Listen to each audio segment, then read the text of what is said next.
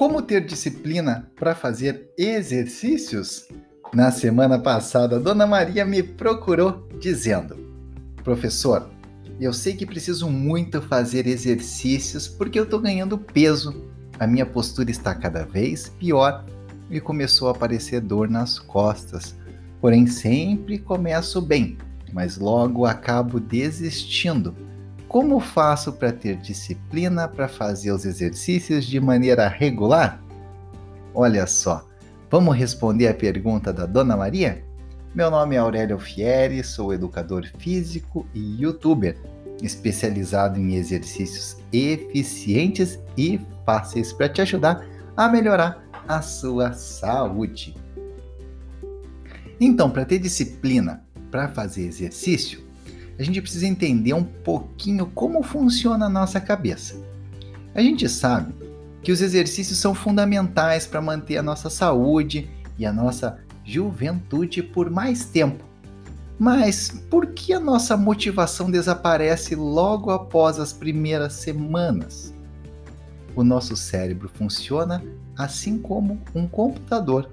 Ele executa a maior parte dos programas de maneira automática sem precisarmos pensar. Vou te dar alguns exemplos. Olha só. Quando vamos tomar banho, conseguimos ensaboar o corpo e enxugar tudo de maneira automática, sem precisar pensar sobre quais partes a gente já lavou e quais partes ainda precisamos lavar. Conseguimos fazer isso de maneira automática e isso fazendo pensando em outras coisas, né? Outras coisas que a gente precisa fazer ou mesmo pensando em sonhos que a gente quer realizar. E mesmo pensando em outras coisas, a gente consegue tomar banho normalmente, não é mesmo? Você tem ideia de quantas coisas fazemos no dia sem pensar? Estima-se que 40% de tudo que fazemos durante o dia são realizados de maneira totalmente automática. Escovar os dentes, amarrar o sapato, pentear o cabelo. Esses são só alguns exemplos de coisas que fazemos automaticamente. Quando você vai dormir, você não precisa ficar pensando que logo pela manhã vai precisar escovar os dentes. Nem mesmo coloca na agenda escovar os dentes antes de acordar, não é mesmo? Essas coisas que fazemos de maneira automática, sem precisar ficar pensando, nós chamamos de hábitos. E existem hábitos bons que melhoram a nossa saúde e os hábitos ruins que pioram a nossa saúde. Os hábitos são simplesmente ações que nós fazemos repetidas vezes e que o nosso cérebro automatiza após tantas repetições com o objetivo de economizar energia e economizar tempo. Os hábitos bons, aqueles que melhoram a nossa saúde, são, por exemplo, escovar os dentes após as refeições, passar fio dental, fazer caminhadas regulares, comer frutas, beber água com frequência, comer verduras, consultar um médico regularmente entre vários outros. Por outro lado, os hábitos ruins que pioram a nossa saúde são, por exemplo, comer muitos doces, consumir muita bebida alcoólica, dormir pouco, ficar muito tempo na TV, ficar com má postura, comer alimentos gordurosos, ficar muito tempo sentado, exagerar no sal, no refrigerante entre outras coisas, não é mesmo? Portanto, se você deseja ter uma boa saúde por mais tempo, deve obrigatoriamente trocar os hábitos ruins pelos hábitos bons. O problema é que, como vimos, para mudar um hábito, a gente precisa repetir várias vezes as ações que gostaríamos que o nosso cérebro automatizasse.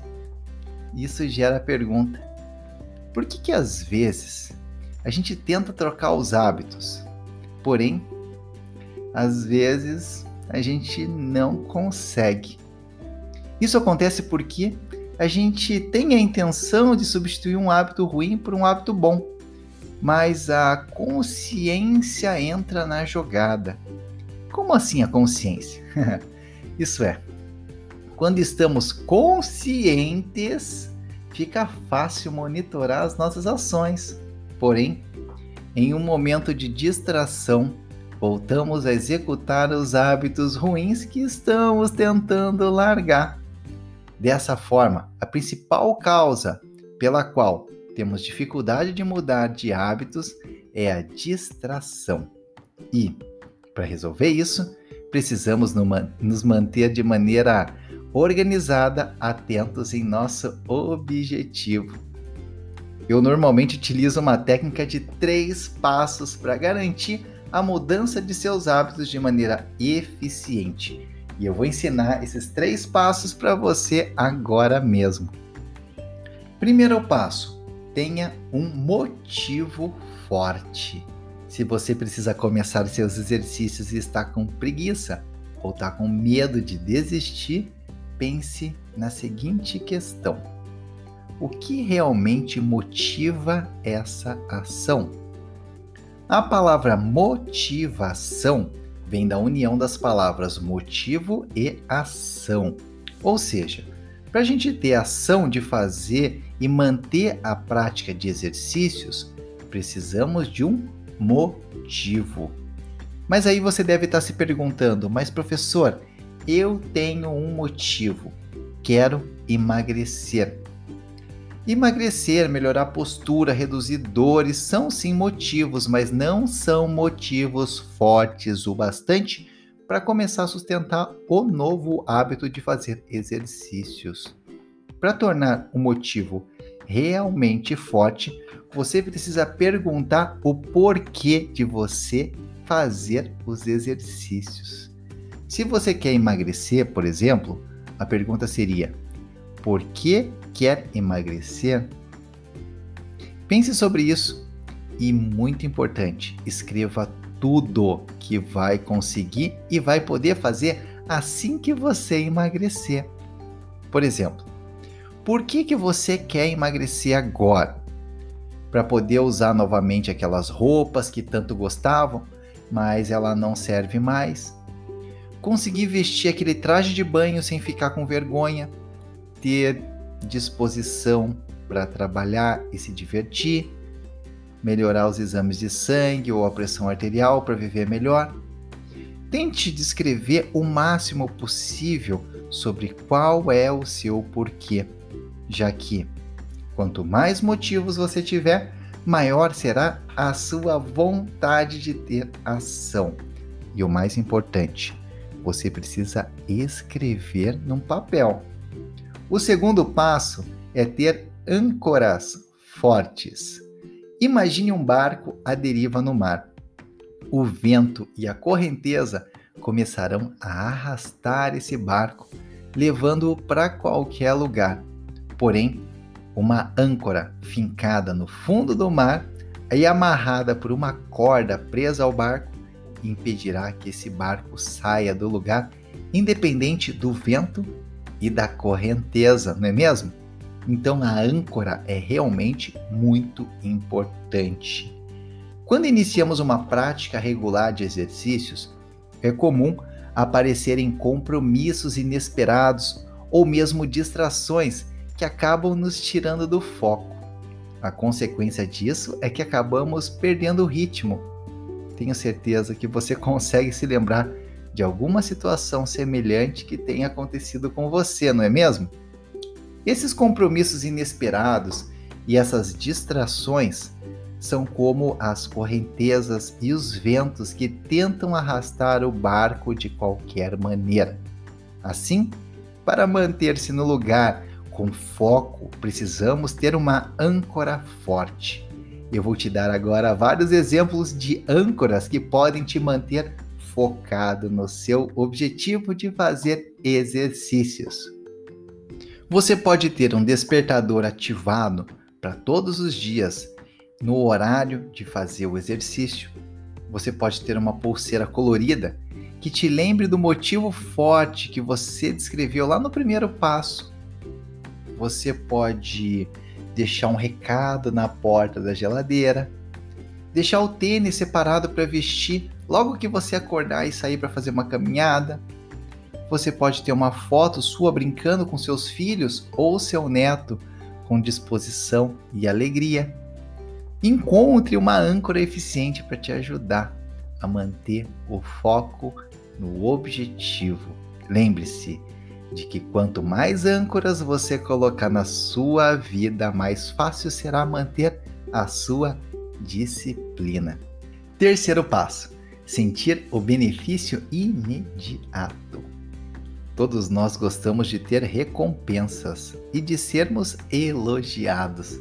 Portanto, após executar cada nova tarefa relacionada a um hábito bom que esteja instalando, sorria, bata palmas para você mesmo e faça um elogio para você mesmo. Respire fundo e celebre essa etapa cumprida.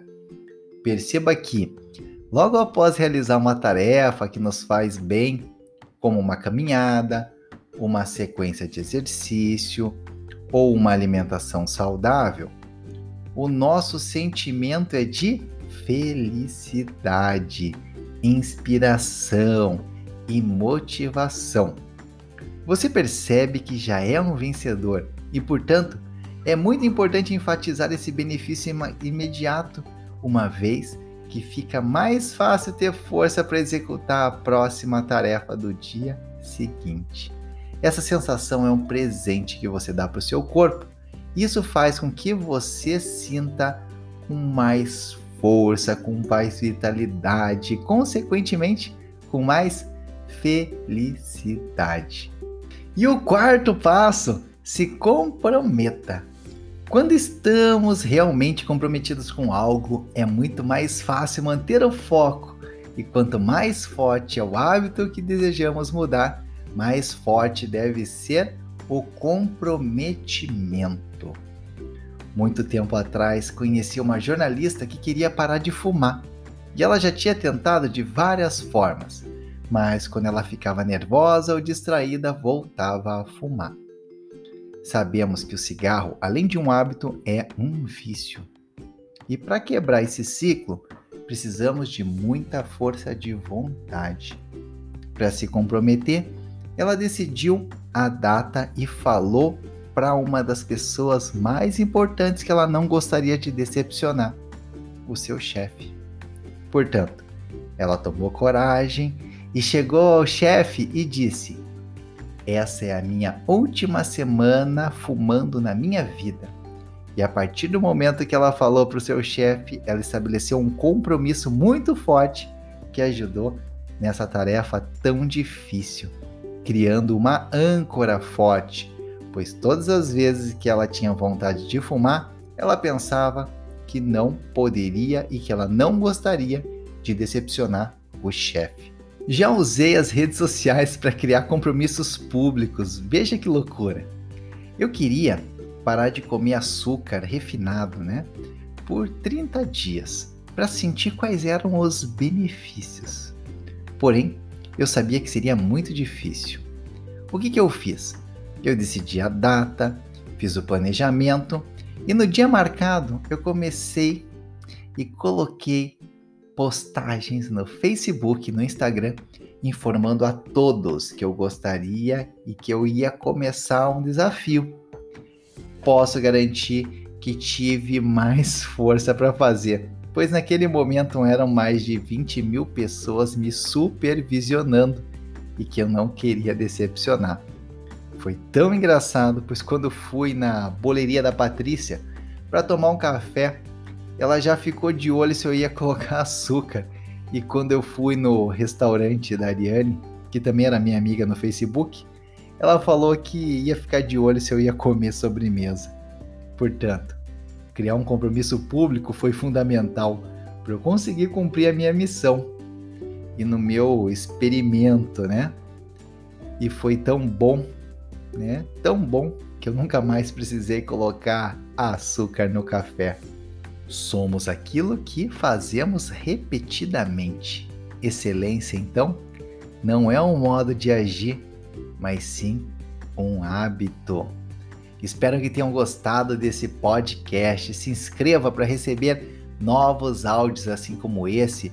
Me procure lá no YouTube, Aurélio Alfieri. Tenho certeza que tem exercícios muito legais para te ajudar. Um abraço e até o próximo podcast. Tchau, tchau.